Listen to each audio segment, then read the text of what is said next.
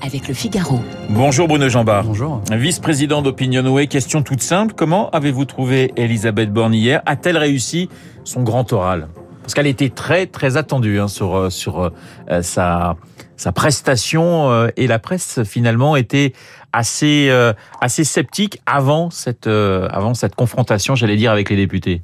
Moi, je, je trouve effectivement qu'elle a plutôt euh, réussi dans cet exercice. Alors sur la forme, sans grandes envolées, et, effectivement, on a la confirmation que ça n'est pas euh, quelqu'un qui euh, se euh, qui va se, se, se complaire dans l'art oratoire. Oui. Euh, mais je dirais que pour juger de, de sa capacité à, à, à, à- faire le travail de Premier ministre au Parlement, faudra attendre surtout les, les premières questions au gouvernement, Oui. là où on est dans l'échange, là où on est euh, dans le moment le plus délicat. Euh, et puis sur le sur le fond, j'ai trouvé que euh, elle- j'ai trouvé à la fois une, une confirmation, celle que on est dans le dans un discours très le, en même temps macroniste. On a eu des choses qui parlaient à la droite, des choses qui parlaient à la gauche, euh, et ça c'était euh, très frappant. Et une surprise qui était euh, qu'elle aborde autant de sujets et qu'elle ouvre autant de chantiers a priori pour un gouvernement dont on sait que la majorité euh, est relative et donc il faudra euh, pour chaque texte trouver des des compromis ou neutraliser une partie de l'opposition. On va revenir sur le mot compromis, sur le mot ensemble également. Il y a une attitude, un passage dans son discours qui vous a marqué, Bruno? Je- non, je, je, je, j'ai trouvé que euh, elle- n'y avait pas forcément un moment euh, particulier. Elle n'a pas cherché la petite phrase ou euh, ou euh, euh, où, où je dirais le- la punchline que certains peuvent rechercher. C'est pas non plus l'objet de ce type de discours. Et, et comme l'a très bien dit Guillaume Tabar, il n'y a pas non plus une annonce extrêmement précise sur une ou deux réformes surprises. Peut-être que sur le sujet le plus attendu, qui était celui des, re- des retraites, elle est restée quand même elle a donné une orientation très claire. Il faudra travailler plus longtemps. Euh, mais elle n'a pas dit comment et donc elle est restée très ouverte sur ce que pourrait être cette réforme. On va y revenir. Guillaume Tabar le disait, elle a été sérieuse, voire austère, un tantinet euh, longue, hein, une heure et demie, mais elle a quand même montré que l'adversité euh, ne lui faisait pas peur.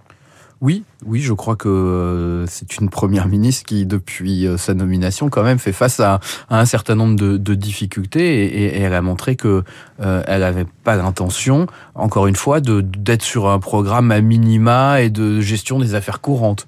Ouais. Euh, elle a encore une fois, je trouve, mis sur la table beaucoup de chantiers, euh, d'autres encore, dont très peu sont, ont, ont été précisés, mais euh, dans Mais il n'y a pas d'agenda, rappelé d'ailleurs, euh, rappelé Guillaume à l'instant. mais il y a eu beaucoup de sujets qui ont été abordés, aussi bien l'éducation, euh, l'environnement très largement, hein, l'écologie, euh, et puis euh, les questions économiques et sociales. Alors on va revenir sur les oppositions dans un instant, mais toujours sur ce discours. Elle a beaucoup employé le mot compromis, le mot ensemble également. Elle a même fini d'ailleurs son discours par le mot ensemble.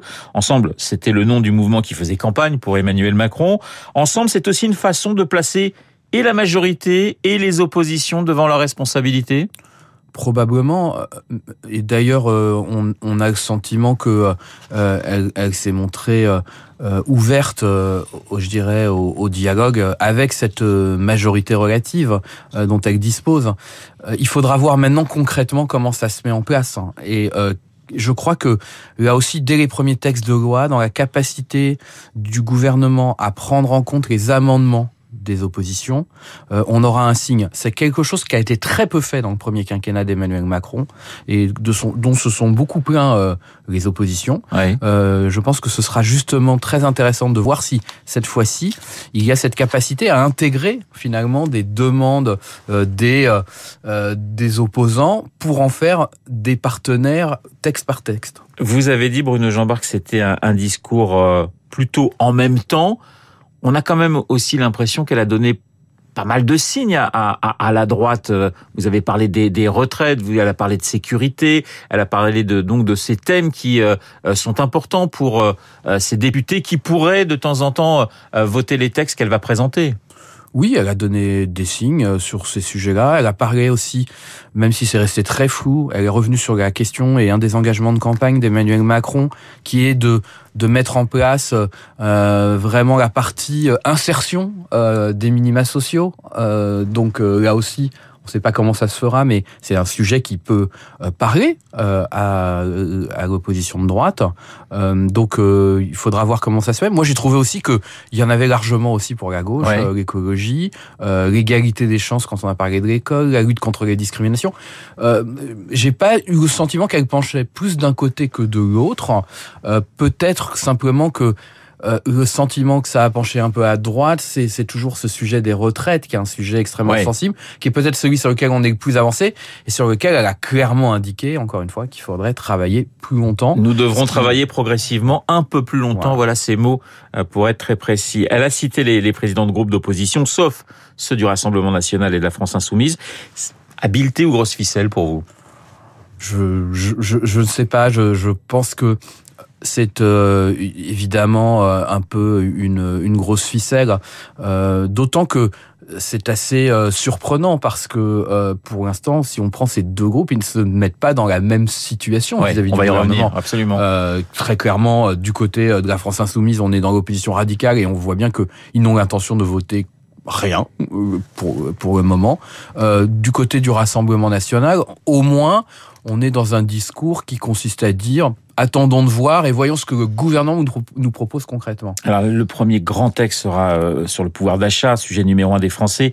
Et il y a quelques jours, un, un sondage, un sondage Opinionway estimait que deux tiers des Français ne faisaient pas confiance à, à l'exécutif pour euh, défendre le pouvoir d'achat. Ça va être effectivement un gros gros test.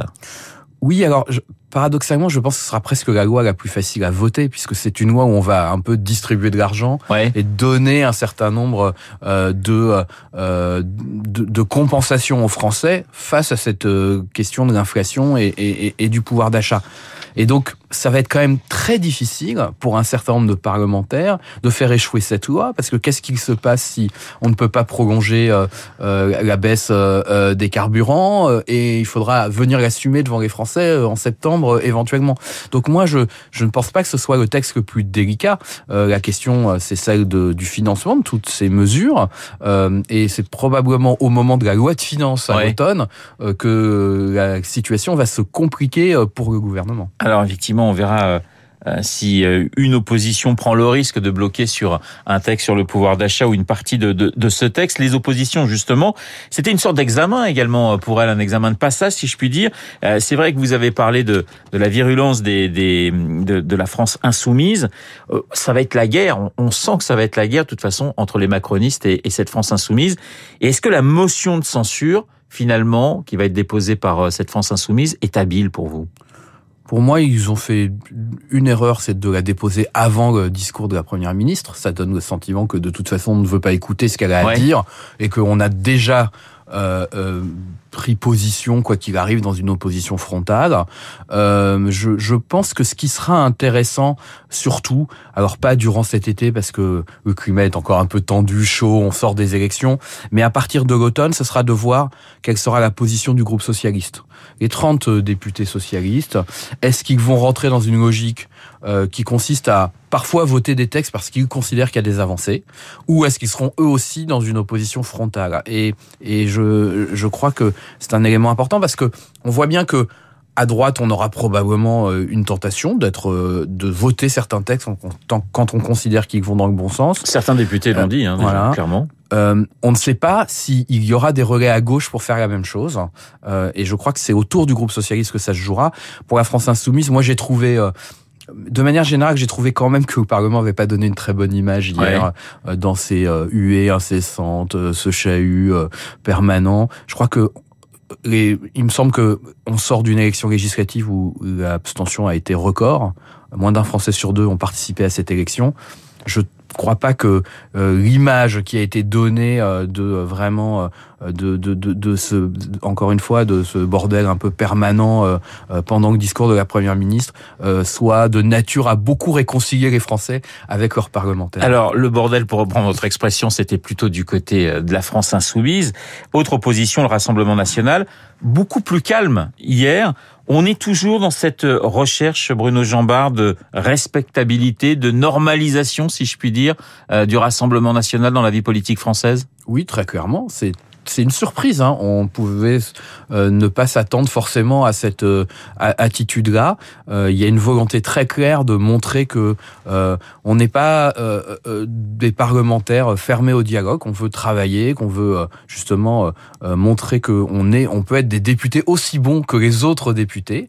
Et, et donc c'est dans cette attitude, je dirais, ouverte je crois que très vite, euh, le, Rassemblement national sera dans l'opposition et dans une opposition nette, mais là encore, avec une forme un peu différente de celle de la France insoumise, qui est de dire, on attend de voir, on attend de juger sur pièce, et à ce moment-là, évidemment, comme on ne sera pas d'accord, on s'opposera et on s'opposera fermement. Mais là encore, en ne citant pas Marine Le Pen, Elisabeth Borne a, bien fait comprendre euh, qu'elle ne souhaitait pas travailler avec elle et avec le Rassemblement national. Elle peut se permettre ce, ce luxe, si je puis dire, vu la situation? Oui, elle peut se le permettre parce qu'en fait, euh, pour voter des textes de loi, euh, il suffit de neutraliser une partie de l'opposition. Euh, si on ajoute les députés du Rassemblement national et ceux de la France insoumise et même de toute la, gauche, il n'y a pas un nombre suffisant de députés pour bloquer des lois. Donc à partir du moment où au moins une des oppositions, on pense notamment aux républicains, sera à minima dans, dans l'abstention ou dans la neutralisation, en ne participant pas à un vote, euh, il n'y aura pas euh, de difficulté majeure pour le gouvernement, qui a plus de députés à lui tout seul hein, sur ces trois groupes que euh, la gauche et le Rassemblement national réunis. Ça veut dire, Bruno Jambard, que la droite détient aujourd'hui la clé pour bloquer ou pour réformer en quelque sorte Très clairement, oui, la droite est, en situation de, de, choisir ce qui passera et ce qui ne passera pas, sauf si la Première ministre est capable de trouver des relais à gauche. Mais on voit pour le moment que ça va être plus difficile d'en trouver à gauche. Alors il faudra voir encore une fois à partir de septembre quand le climat se sera un peu apaisé, quand aussi euh, les, chaque groupe de gauche va reprendre un peu son autonomie par rapport à, à l'alliance qui était celle euh, au moment de, de, des élections législatives. Mais très clairement, oui, la droite a, a, a beaucoup d'un certain point de vue de poids, euh, parce que euh, tant qu'elle ne bascule pas dans l'opposition frontale, euh, elle, laisse beaucoup de possibilités au gouvernement de, de, de, de faire passer des textes dans, dans cette nouvelle Assemblée. Ne jamais rompre le fil du dialogue avec les groupes parlementaires, Borne a quand même tout, a quand même fait ses choix hier assez clairement, c'est-à-dire qu'effectivement, on s'adresse à cette gauche modérée et on s'adresse aux, républicains principalement. Oui, mais parce que elle, elle, voit très bien que du côté des insoumis, pour des raisons politiques, ils ne voudront rien voter, et que du côté du Rassemblement national, même s'il y a une attitude d'ouverture, il y a, il y a deux autres problèmes qui se posent. Un, je pense que sur le fond, ils vont être en opposition euh, à la plupart des textes, et deux, euh, il y a euh, cette euh, volonté de ne pas donner le sentiment qu'il y aurait une forme d'alliance implicite entre la majorité et le Rassemblement national. On a vu déjà au moment euh, des choix des vice-présidents de l'Assemblée que c'était un sujet qui arrivait très vite sur la table, qui était très sensible.